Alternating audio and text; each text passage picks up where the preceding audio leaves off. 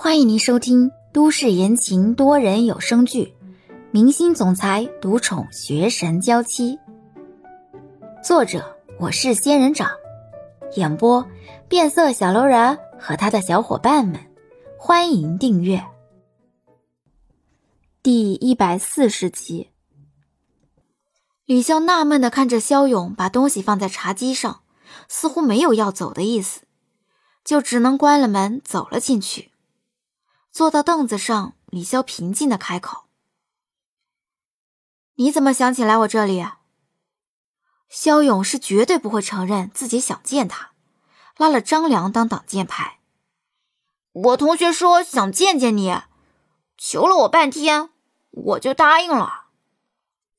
张良想想，自己虽然确实是求了，但是也没求半天吧？好像自己一提这事儿。这家伙就直接迫不及待的答应了。心里这么想着，张良还是很给面子的开口：“姐姐你好，我叫张良，是肖勇的同学。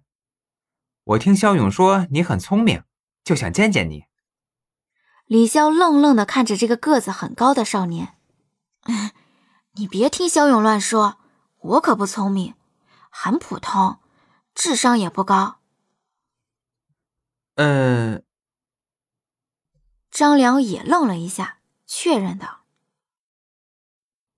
那肖勇说现在在热播的只是待花开，是你写的，是真的吗？”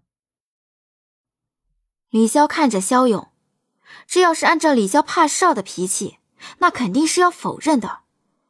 可是想想网上消息已经那么多了，自己否认似乎也没什么意义，这才开口。嗯，是我写的，那就很厉害了。我妈这两天看剧都看哭了，我问她为什么哭，是不是被虐哭了，她都说是被感动哭的。嗯，对了，我妈还说这样的男朋友好想要一个，那你妈只能离婚再找了。肖勇，你怎么说话呢？肖勇只能乖乖的闭上了嘴巴。但还是小声的嘀咕：“我只是开个玩笑嘛，同辈人开开玩笑还可以，你开长辈的玩笑做什么？”李潇教训完肖勇，这才跟张良道歉：“对不起啊，肖勇他说话就是这么的口无遮拦。”没关系的，我知道他开玩笑，不会生气的。那你真开朗又大度。我也很大度呀。你，你继续努力吧。真不知道谁才是你弟弟。李潇很不给面子，肖勇挑挑眉也不生气，坐在一边看着李潇的态度，似乎真的跟以前一样，没什么区别。肖勇很想问李潇为什么都不来看自己。可是张良在这里，肖勇也没直接问。吃饭吧，我和肖勇来的路上买了不少的饭。李潇看向桌上那一堆东西，不禁有些沉默。肖勇和张良一起打开袋子，把饭盒拿出来打开。看到茶几上的遥控器，肖勇直接打开了电视，对张良说道：“赶紧捞本，在家不是不让看吗？”快换个我喜欢的频道，看体育频道。好，最近的 NBA 球赛听说挺激烈的。肖勇点点头，直接换到了体育频道。嗯，我在家都没机会看。李潇就看着他们在自己家里问都不问，直接开饭看电视。李潇看着自己没完成的工作，只能默默的决定。晚上加班，姐过来吃饭。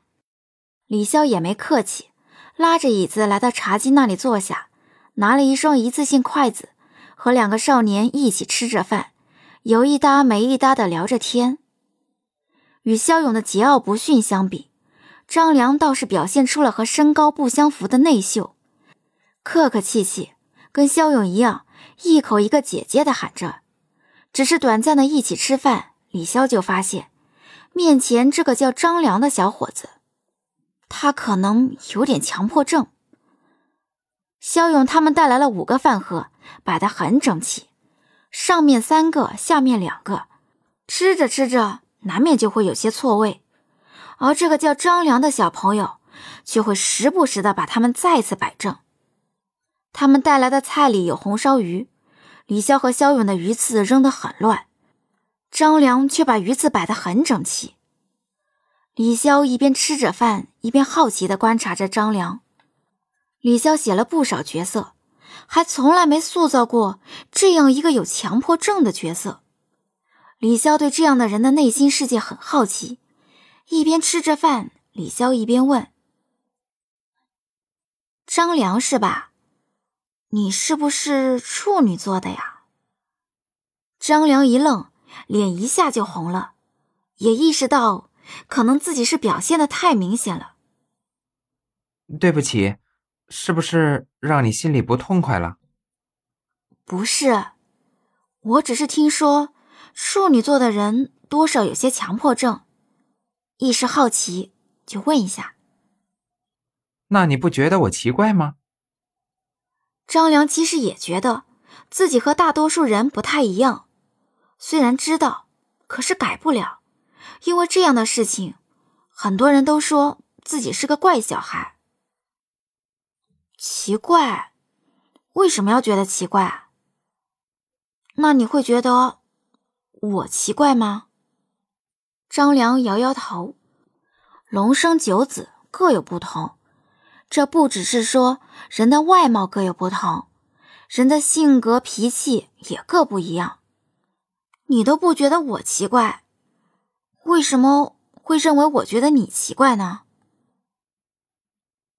李潇回答完，想想自己刚才的问题可能有些歧义，这才又解释：“我这么问你，是因为我想起来，我的小说人物里好像从来没有出现过处女座这种很有趣的人物，一时好奇就问问，说不定哪天会成为我写东西的灵感来源。”肖勇郁闷的吃着东西，哼，他就从来没有说过。要以我为灵感写东西，那我就不有趣吗？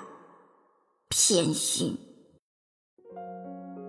本集已播讲完毕，感谢您的收听。